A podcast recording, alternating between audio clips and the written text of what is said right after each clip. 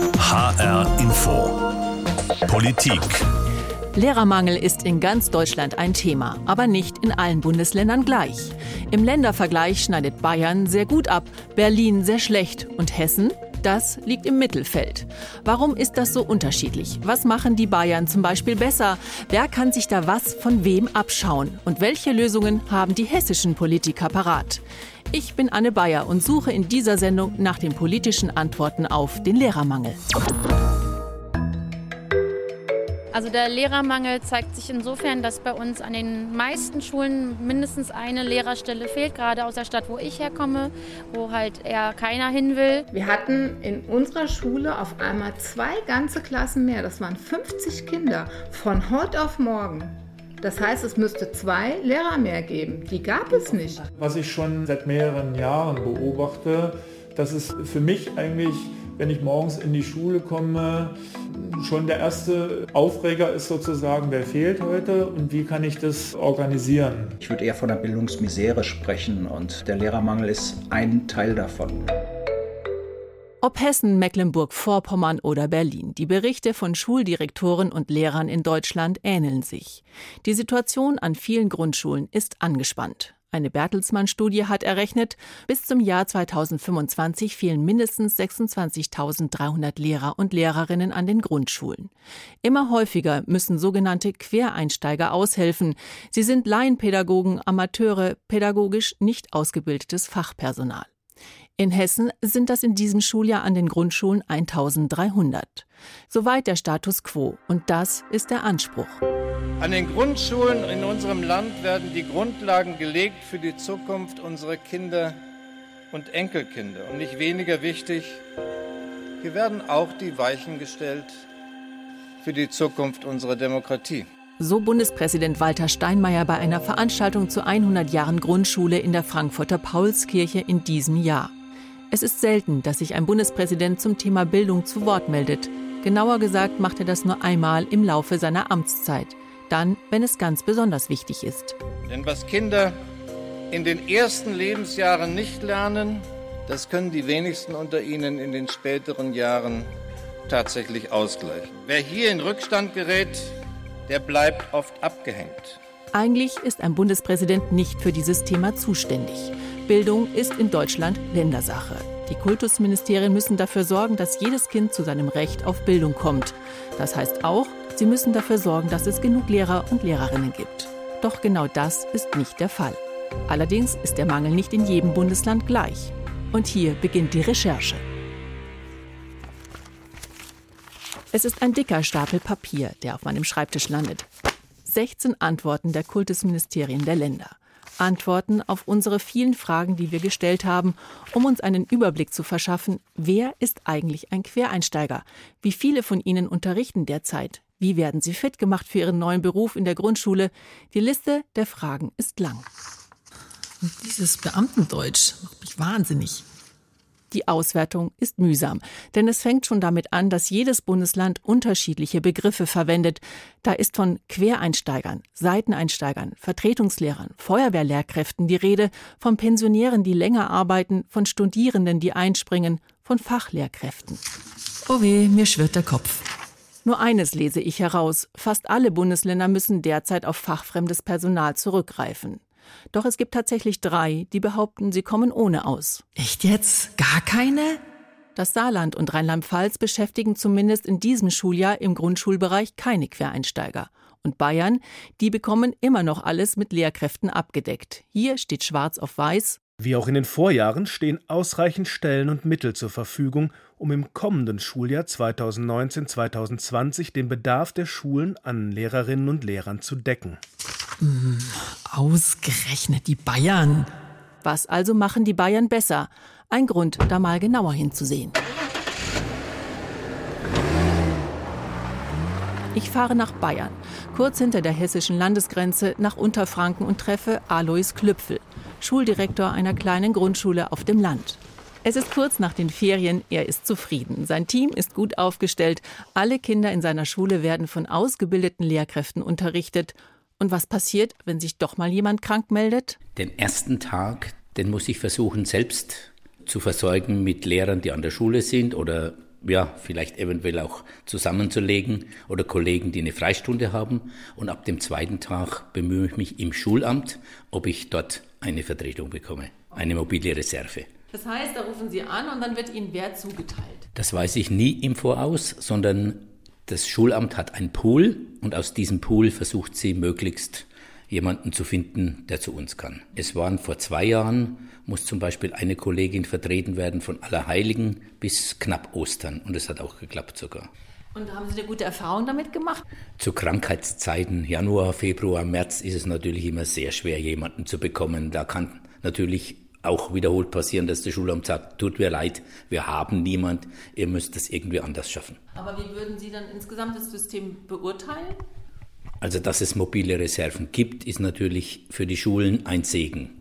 Mobile Reserve heißt also das Zauberwort. Seit 40 Jahren gibt es diesen Pool an Vertretungslehrkräften in Bayern. Er besteht in diesem Schuljahr aus 2500 ausgebildeten Lehrern und Lehrerinnen. Ich will noch mehr über dieses System wissen und treffe in Würzburg Gerhard Bless, der ehemalige Schuldirektor und Vorsitzende des Bayerischen Lehrer- und Lehrerinnenverbands Unterfranken, hat diese Initiative damals ins Leben gerufen. Ja, das äh, ist äh, dienstliche Verpflichtung für alle Lehrkräfte bis zum 50. Lebensjahr. Und man ist verpflichtet, das mindestens zwei Jahre in seinem Berufsleben zu machen. Aus seiner Sicht ist das aber nicht der einzige Grund für das gute Abschneiden Bayerns. Der Hintergrund ist sicher, dass man rechtzeitig auch begonnen hat, von der Lehrerausbildung her Lehrkräfte, die vom Gymnasialbereich und von der Realschule her kommen, dort keine Anstellung bekommen haben, dass man denen Angebote gemacht hat, in die Grundschule zu wechseln und äh, sich zweit zu qualifizieren. Das klingt alles sehr nachvollziehbar, aber zufrieden bin ich noch nicht. Hm, ein gutes Reservesystem, Umschulung von Gymnasiallehrern. Ist das jetzt echt die Lösung? Antwort darauf gibt jemand anderes. Bildungsforscher Klaus Klemm, der die Studie der Bertelsmann Stiftung zum Lehrermangel mit verfasst hat. Seiner Meinung nach liegt der Hauptgrund für den Lehrermangel in den falschen Berechnungen der Schülerzahlen. Er sagte uns im Interview, das ist eine behäbige oder zu träge oder zu langsame Politik. Man kann jetzt wieder Erklärungen finden, wieso das behäbig ist, äh, aber im Effekt es dauert alles viel zu lange und es gibt Länder, in dem Kontext verweise ich gerne auf Bayern, nicht in allen Kontexten, es gibt Länder, die das besser machen und es gibt Länder, die machen es schlechter. Fazit. Zwar gibt es auch aus Bayern Berichte, dass die Personaldecke demnächst auch mal zu kurz werden könnte. Sowohl der Schulleiter Alois Klüpfel hat eingeräumt, dass es ab und zu eng wird und auch Gerhard Bless vom BLLV hat mir im Interview angedeutet. Wir werden mit Sicherheit im Laufe des Schuljahres hier in Engpässe hineinkommen, in denen ich befürchte, dass wir auch auf Personal zurückgreifen müssen, dass äh, Seiteneinsteiger, völlige Seiteneinsteiger sind ohne pädagogische Vorbildung. Und das ist im Augenblick noch nicht hier in Unterfranken der Fall, aber es äh, deutet sich an, dass das nicht so weitergehen kann wie bisher. Aber dennoch können sich die anderen Bundesländer eines von Bayern abschauen ein funktionierendes Vertretungssystem aus verbeamteten Lehrern und Lehrerinnen und nur wer langfristig und vorausschauend rechnet, kann auch gut planen und rechtzeitig für mehr Lehrer sorgen. Und wieder zurück zum Schreibtisch, auf dem die Antworten der Kultusministerien liegen. Wir haben im Rahmen unserer Recherche zum Thema Lehrermangel und Quereinsteiger alle 16 Bundesländer angeschrieben. Okay, mal schauen, was ist denn hier noch interessant? Ah, Berlin. Berlin hat schon seit Jahren ein großes Problem an seinen Grundschulen. Hier fehlen eindeutig zu viele Lehrer und Lehrerinnen. Laut dem Senat für Bildung in Berlin sind knapp 70 Prozent der Neueinstellungen an Grundschulen Quereinsteiger. 70 Prozent? Also wenn ich das jetzt mal so überschlage, quasi nur jeder Dritte ist ein ausgebildeter Lehrer. Krass. Doch Not macht bekanntlich erfinderisch. Und insofern hat auch Berlin etwas, von dem sich andere Bundesländer etwas abschauen können, und zwar die Ausbildung dieser Quereinsteiger. Dazu Bildungsforscher Klaus Klemm im HR-Interview. Die Berliner wissen, dass sie mehr noch als andere Bundesländer mit dem Mangel im großen Umfang zu tun haben. Äh, und sie haben, weil sie auch sehr früh den Mangel schon hatten, haben den Vorsprung oder sind in der Spitze der Länder, die, die diese Notsituation einigermaßen vertretbar handeln. Dazu gehört zum Beispiel ein eigenes Programm schon im Vorfeld für alle Quereinsteiger. Diese Programme sind zwar sechs Tage Crashkurse, aber immerhin verpflichtend. Im Einsatz werden die Quereinsteiger durch pensionierte Lehrer begleitet und gefeedbackt. Und es gibt ein berufsbegleitendes Studium. Drei Tage Unterricht, zwei Tage Studium. Auch das will ich mir genauer erklären lassen und spreche darüber mit Quereinsteigerin Maria. Die Künstlerin ist seit einem Jahr Mathe- und auch Förderschullehrerin an einer Berliner Grundschule. Man lernt erstmal, zum Beispiel bei Mathe lernt man erstmal Fachwissen und dann Fachdidaktik. Das ist ein, das ist ein festes Programm, also berufsbegleitende Studien. Ich bin einmal die Woche bei der Sonderpädagogik und einmal bei Mathe.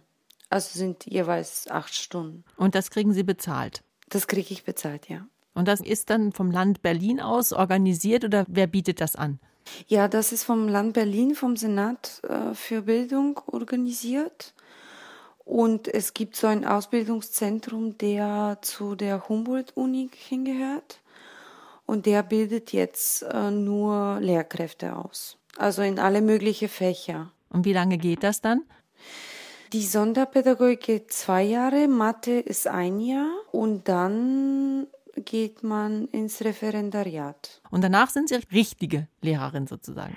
Naja, genau. Ich habe dann zwei Staatsexamen für zwei Fächer und dann ist man richtige Lehrer, ja.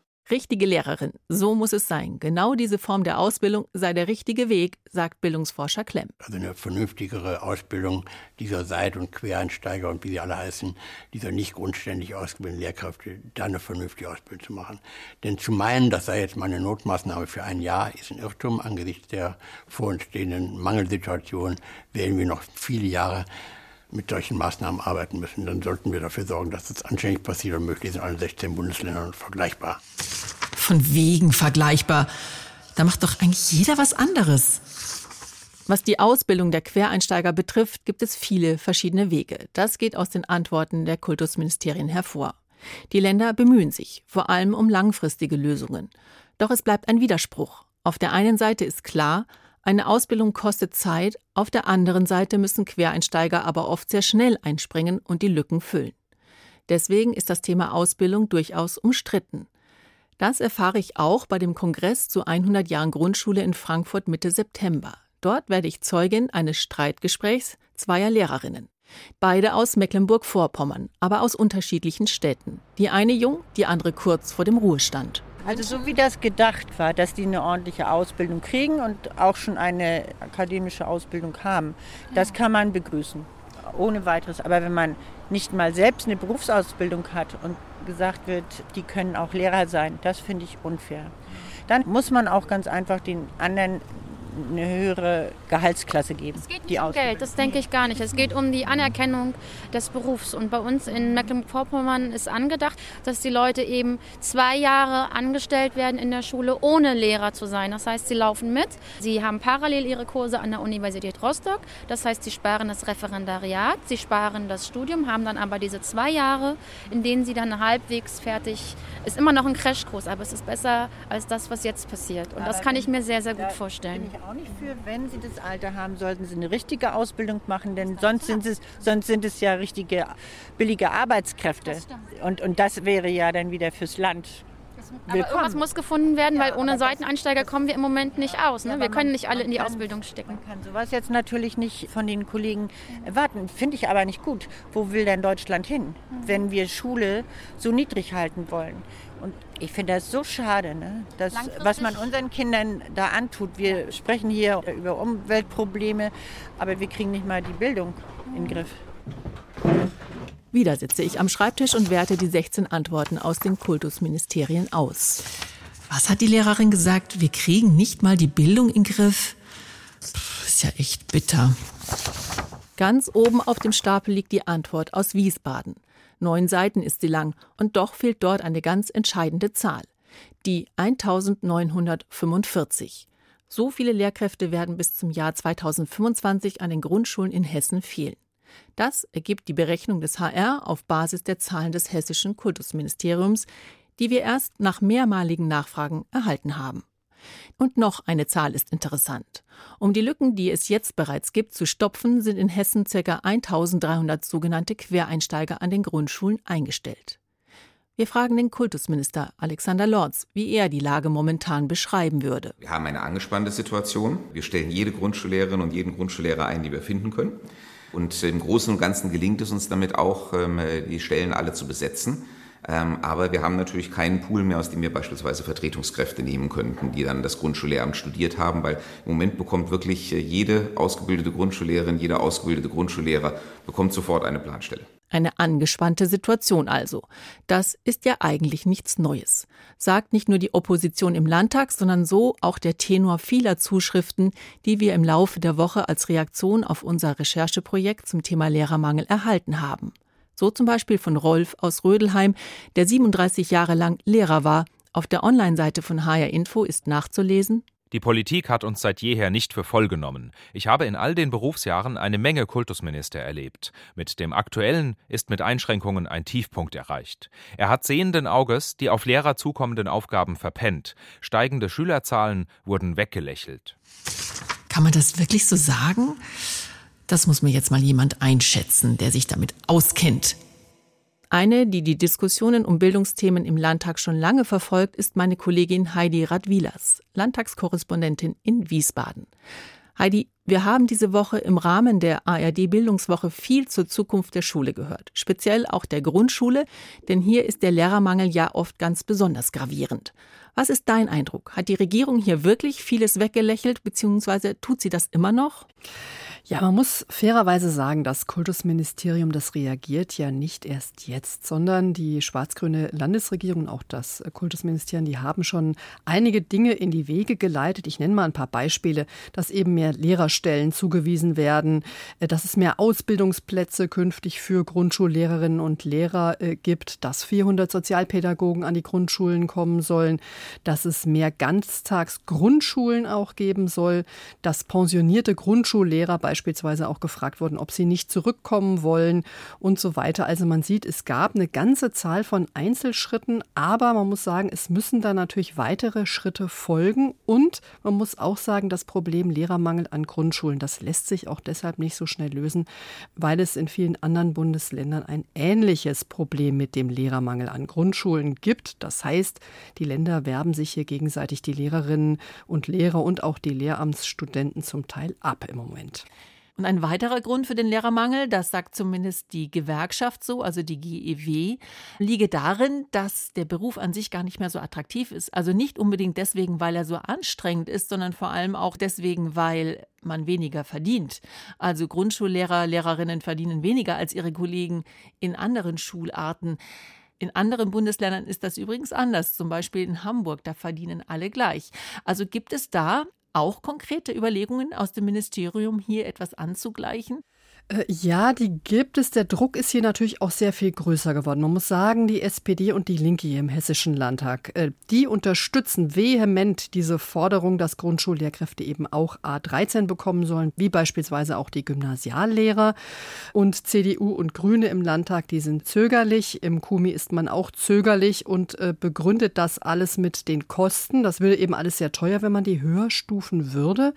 Gleichzeitig sagt man aber auch, man hat schon Bedenken, denken, dass Grundschullehrkräfte in die Nachbarländer abwandern könnten, wenn es dort attraktiver wäre. Das heißt, Hessen und auch das KUMI will sich dort mit den äh, Nachbarländern künftig besser abstimmen. Jetzt mal ganz konkret, was sind denn momentan so die größten Herausforderungen aus deiner Sicht in der Grundschule? Also ich habe da unter anderem gesprochen äh, mit dem SPD-Bildungspolitiker Christoph Degen und der hat die Situation jetzt an den Grundschulen so beschrieben.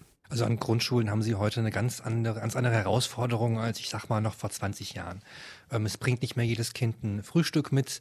Ähm, es sind ganz viele ähm, verschiedene Sprachen oft da. Das hat gar nichts mit Flüchtlingen zu tun. Wir haben heutzutage so viel ähm, Bewegung in Europa und darüber hinaus, dass das ganz normal ist. Sie haben ähm, auch ein verändertes Erziehungsverhalten manchmal. Es ist nicht mehr alles immer so selbstverständlich, sage ich mal, wie das auch früher der Fall war. Und das alles müssen die Grundschullehrerinnen und Lehrer auffangen. Und dazu äh, kommt noch die Aufgabe der Inklusion zum Beispiel, dass also behinderte und nicht behinderte Kinder zusammen lernen sollen. Das hat er jetzt noch nicht genannt. Ich fasse es nochmal zusammen und bringe es auf den Punkt. Wir haben eine heterogenere, teils schwierige Schülerschaft. Äh, die Grundschule muss mehr Erziehungsaufgaben übernehmen. Die Inklusion ist noch gefordert. Und zum Teil sitzt die Sprache Deutsch eben nicht so, wie es nötig wäre für einen guten Unterricht. Und gleichzeitig gilt es eben Herausforderungen wie beispielsweise die Digitalisierung zu meistern. Also das alles alles unter einen Hut zu bringen und in Zeiten der Schuldenbremse auch noch auf die Kosten zu achten, da muss man sagen, das ist ein wirklich dickes Brett. Du hast dich jetzt, wie du schon ähm, angedeutet hast, bei den bildungspolitischen Sprechern der Parteien umgehört. Was haben die denn eigentlich so für Ideen oder auch andere Konzepte für die Grundschule in der Schublade? Ja, also man muss zunächst mal sagen, ähm, es gibt ein paar Sachen, die sind schon angeschoben. Da wird es noch mehr von geben müssen. Also ein Thema, was jetzt momentan ein riesiges Thema ist, das ist die Sprache Deutsch. Und äh, da sagt Armin Schwarz, Bildungspolitiker von der CDU, Folgendes. Ein Megathema für heute, für morgen und ich behaupte auch für übermorgen ist die Vermittlung der Bildungssprache Deutsch.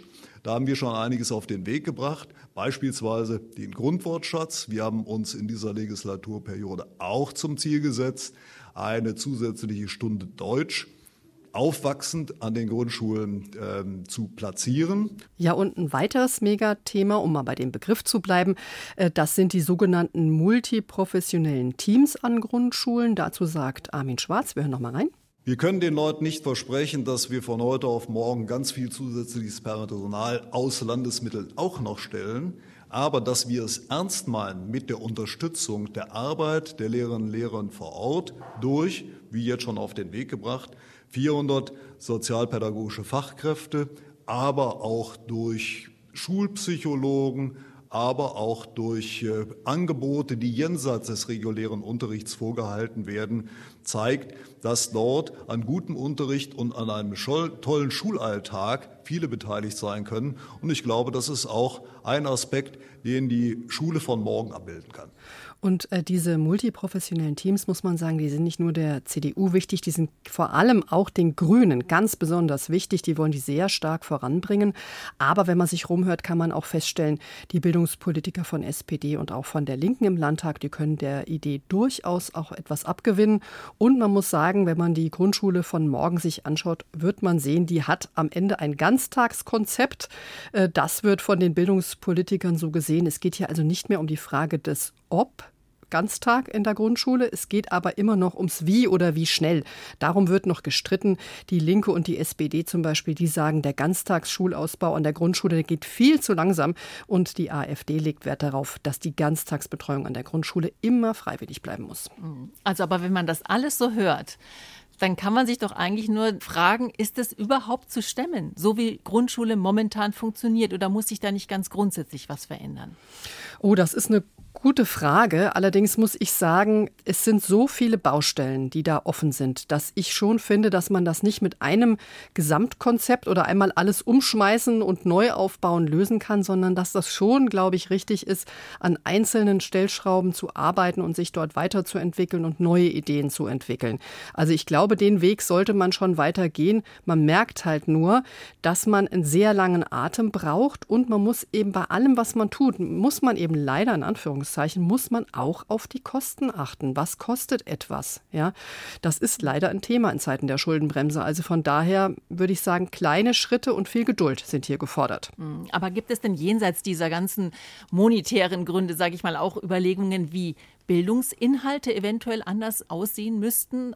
Ja, also ich fand äh, einen Vorschlag ganz interessant. Der geht jetzt weniger um die Inhalte, sondern eher auch darum, wie etwas vermittelt wird. Äh, nämlich da kam äh, die FDP beziehungsweise der Bildungsexperte der FDP Moritz Promny und der sagte eben, die FDP will ja sowieso individuelle Förderung und da könne man ja schon an der Grundschule auch arbeiten und zwar mit Computer. Da hat er Folgendes gesagt. Aktuell ist es so, dass wir in der Klasse Frontalunterricht haben. Wir haben einen Lehrer, der die Schüler einzeln kaum in den Fokus nehmen kann. Und dadurch gibt es so ein ausnivelliertes Ergebnis. Es ist dann so, dass wir in der Klasse Schüler haben, die sich langweilen. Es gibt aber auch welche, die nicht mitkommen. Und dann gibt es ein, ein, Mittelfeld, das so den Stoff einigermaßen dann versteht. Und die Frage ist für mich schon, gibt es nicht technische Möglichkeiten, die man einsetzen kann, um jeden Einzelnen an seinem Leistungsniveau abzuholen und dementsprechend seinen Stundenplan anzupassen und individuell zu fördern. Also Promny, der lehnt sich dabei an an die sogenannte School of One. Das ist eine Art zu unterrichten, die an verschiedenen Schulen in den USA eingesetzt wird. Da wird nämlich der Wissensstand der Kinder per Computer mal regelmäßig erfasst und jedes Kind bekommt dann je nach Wissensstand und auch nach Methodenvorlieben bestimmte Aufgaben und Aufgabentypen quasi ausgespuckt vom Computer äh, und wird damit individuell gefördert. Also die Idee finde ich nicht schlecht, aber ich glaube auch, man braucht gerade bei so einem Konzept die Lehrer, die sehr gut ausgebildeten Lehrer, weil die müssen das ganz, ganz eng begleiten, weil das ja ansonsten nichts wird. Und eine andere Sache, die fand ich noch ganz interessant, da geht es jetzt wirklich um Bildungsinhalte. Ähm, da hieß es beispielsweise von dem Armin Schwarz von der CDU, der hat nochmal gesagt, man wird sehr stark künftig darauf achten müssen, dass man lernt, wie man lernt. Das muss man gerade in der Grundschule noch viel, viel stärker betonen, weil es immer mehr darum gehen wird, sich selber Wissen anzueignen. Und da müssten die Schülerinnen und Schüler in der Grundschule noch sehr viel stärker gemacht werden werden. Und was ich auch noch interessant fand, war Christoph Degen von der SPD, der nochmal gesagt hat, er meint zum Beispiel, dass es mehr Schulung für Demokratie geben müsse, schon in der Grundschule. Und auch das Thema Nachhaltigkeit, meint er, müsse in der Grundschule schon stärker thematisiert werden. Das waren Informationen von Heidi Radwilas, unserer Landtagskorrespondentin in Wiesbaden. Sie hat sich dort bei den Politikern umgehört, wie Grundschule besser funktionieren kann. Das war die Sendung Politik. Heute zum Thema Lehrermangel. Also, was ist jetzt mein Resümee aus dieser ganzen Recherche? Die Politik hat zumindest ansatzweise erkannt, dass hier dringend langfristige Lösungen für die Schulen her müssen. Man versucht, Prognosen zu schärfen, um den Bedarf in Zukunft besser einschätzen zu können, so wie es die Bayern schon vorgemacht haben. Momentan aber wird man vielerorts weiterhin die Lücken im Stundenplan mit Quereinsteigern stopfen. Zum Glück gibt es Menschen, die sich das zutrauen. Dennoch ist auch klar, für sie braucht es eine bessere Vorbereitung. Hier kann man sich zum Beispiel von Berlin etwas abschauen, denn hier gibt es viele gute Ansätze, wie die Qualifizierung von Quereinsteigern aussehen könnte.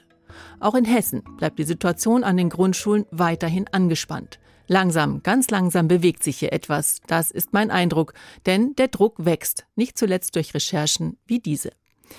Diese Sendung und viele weitere Beiträge, die im Laufe der Woche zum Thema Lehrermangel gesendet wurden, sind auf unserer Homepage hrinforadio.de zu finden. Dort gibt es ein ganzes Dossier mit Interviews, Erfahrungsberichten und Hintergrundgesprächen.